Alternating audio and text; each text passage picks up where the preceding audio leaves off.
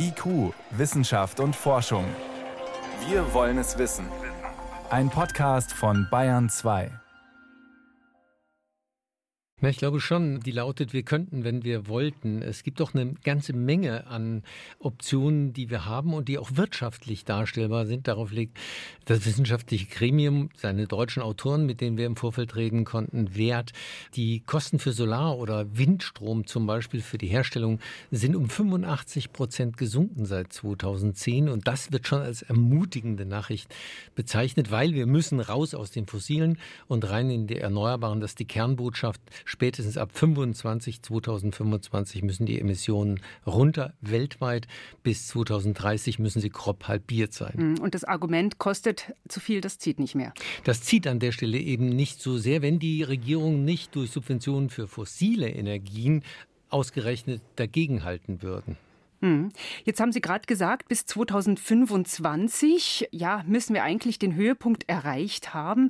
Ja, wie ist denn der Trend der aktuellen Entwicklung? Da ist eine zweite kleine gute Nachricht. Im vergangenen Jahrzehnt ist der Anstieg zumindest nicht mehr so groß gewesen wie in dem Jahrzehnt davor. Das heißt, es gibt ein Abflachen der Kurve, aber es geht es noch gibt, nach oben. Es geht noch nach oben. Es gibt diesen äh, Peak nicht. Und äh, da wird ganz zentral äh, sein, was China tut. China hat bislang nur gesagt, vor 2030 wollen sie diesen Peak Point erreichen.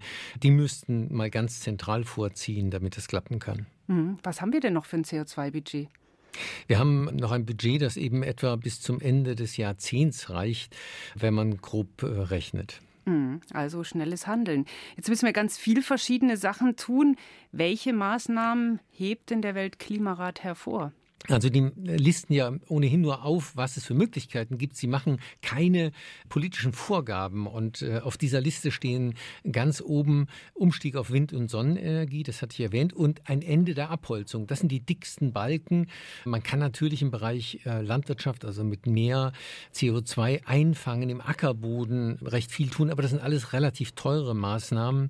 Äh, was an, an Maßnahmen, das ist dann ein Riesenbündel an kleineren Maßnahmen noch drin drin ist, davon sind viele wirklich kostenneutral. Etwa das viele Methan, was durch Lecks in Erdgaspipelines entweicht, das könnte man ohne weiteres abdichten und hätte enorme Effekte.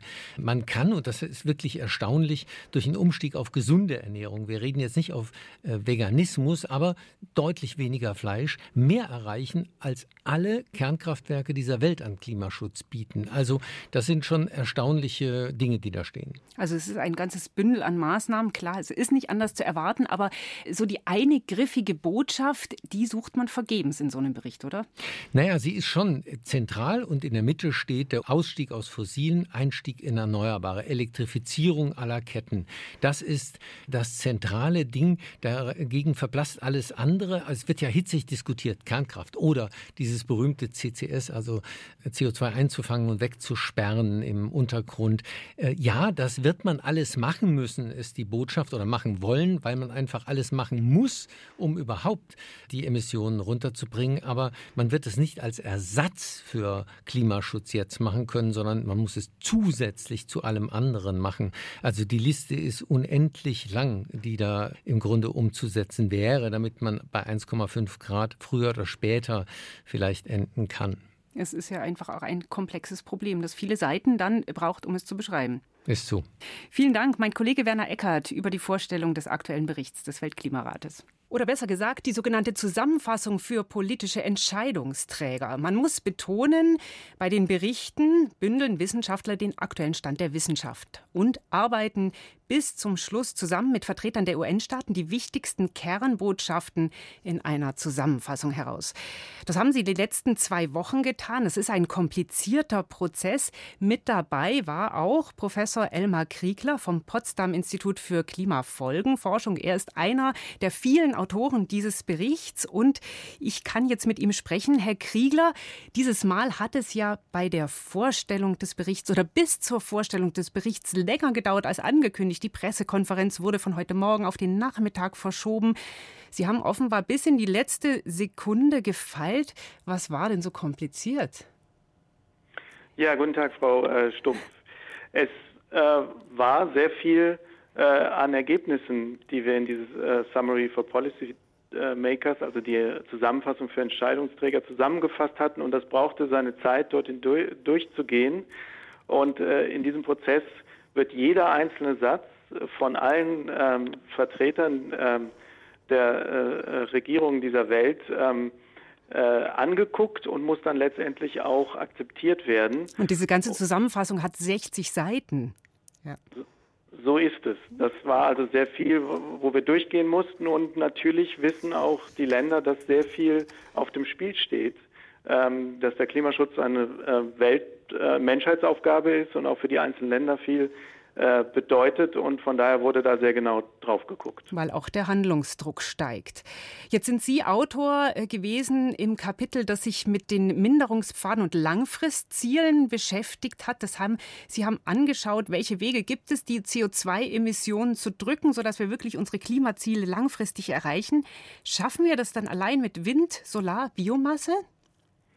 Allein mit diesen äh, Technologien nicht. Das ist eine wichtige Botschaft, dass äh, um die Transformation, die, die nun notwendig ist, um die Erwärmung noch unter 1,5 Grad oder deutlich unter 2 Grad zu halten, äh, äh, zu schaffen, brauchen wir alle äh, Optionen.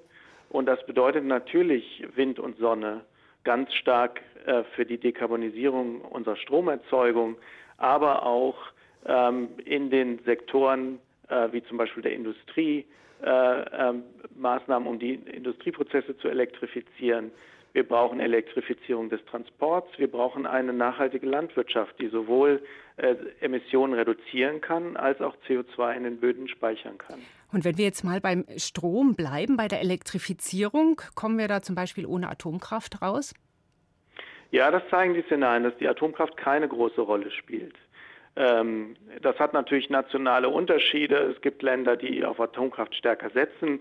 Äh, da spricht nichts dagegen, aber es ist nicht eine notwendige Technologie, um diese Transformation zu schaffen. Ähm, was wichtig ist, ist, dass wenn man wirklich unter 1,5 Grad bleiben will oder äh, deutlich unter 2 Grad, dann ist Geschwindigkeit das Entscheidende. Äh, wenn wir also nicht in den nächsten Jahren den, äh, die Spitze der globalen Emissionen erreichen und die globalen Emissionen absinken, dann wird 1,5 Grad nicht mehr erreichbar sein. Ja, und wie schaffen wir das so schnell?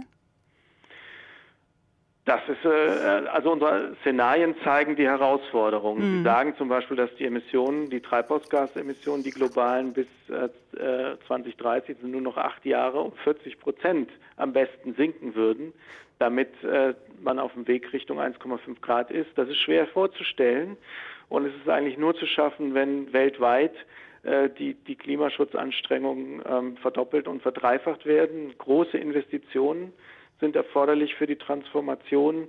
Ähm, und wir sehen ja schon hier in Deutschland und in Europa, wie schwierig es ist, äh, diese ambitionierten Ziele dann auch, auch umzusetzen. Äh, von daher ähm, ja, gilt es jetzt darum, um jedes Zehntel Grad Erwärmung, die wir vermeiden können, auch zu kämpfen. Wenn Sie sagen große Investitionen, wie sehr ist es denn eine Frage des Geldes? Im Bericht war ja auch zitiert, eigentlich ähm, genau sind die Kosten zum Beispiel für Erneuere so stark gesunken, dass das Argument nicht mehr zählt. Äh, ja, es gibt positive Entwicklungen, die auch im Bericht genannt werden. Also zum einen sind die Kosten für die erneuerbaren Energien gesunken. Es gibt eine Reihe von technologischen Innovationen, auch im Bereich der, von CO2-Entnahmetechnologien, die aber noch sehr in den Kinderschuhen äh, stecken. Und dann gibt es natürlich auch mehr politische Ziele, gerade auch Langfristziele, die auch ihren Nutzen haben, denn man braucht eine langfristige Planung. Aber das alles äh, ist nicht ausreichend und um das dann auch wirklich in der Größenordnung, wie erforderlich ist, weltweit dann äh, umzusetzen, braucht es gewaltige Investitionen in den Energiesektor, in den Gebäudesektor, in den Transportsektor und das äh, übersteigt die heutigen äh, Investitionen, äh, wie auch die äh, Zusammenfassung zeigt und der Bericht, je nach Land um das zwei- bis zehnfache. Mhm, das können die Staaten alleine nicht leisten, oder? Da brauchen wir viel privates Geld. Das ist richtig. Ähm, die Staaten können eben einen Hebel versuchen zu setzen, um dieses private Geld zu mobilisieren. Aber es braucht äh, neben staatlicher äh, Anschubfinanzierung äh, ganz klar eine große äh, Menge privater Investitionen und eben auch eine Umlenkung von Investitionen äh, in äh, CO2-arme und emissionsarme Technologien. Haben Sie sich auch Instrumente angeschaut, wie man diese Umlenkung ja befördern kann?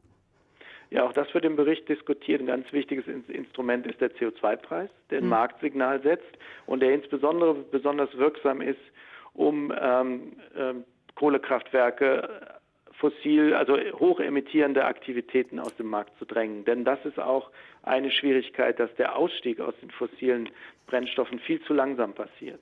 Äh, und dann gibt es eine Reihe von zusätzlichen Maßnahmen in den Sektoren, äh, die helfen können, ähm, ähm, dort Barrieren zu überwinden. Äh, also zum Beispiel Anschubfinanzierung für Elektromobilität, äh, und derlei Dinge. Solche Dinge müssten passieren. Vielen Dank. Das war Professor Elmar Kriegler vom Potsdam Institut für Klimafolgenforschung. Er ist einer der Autoren des aktuellen Berichts des Weltklimarates. Danke. Dankeschön.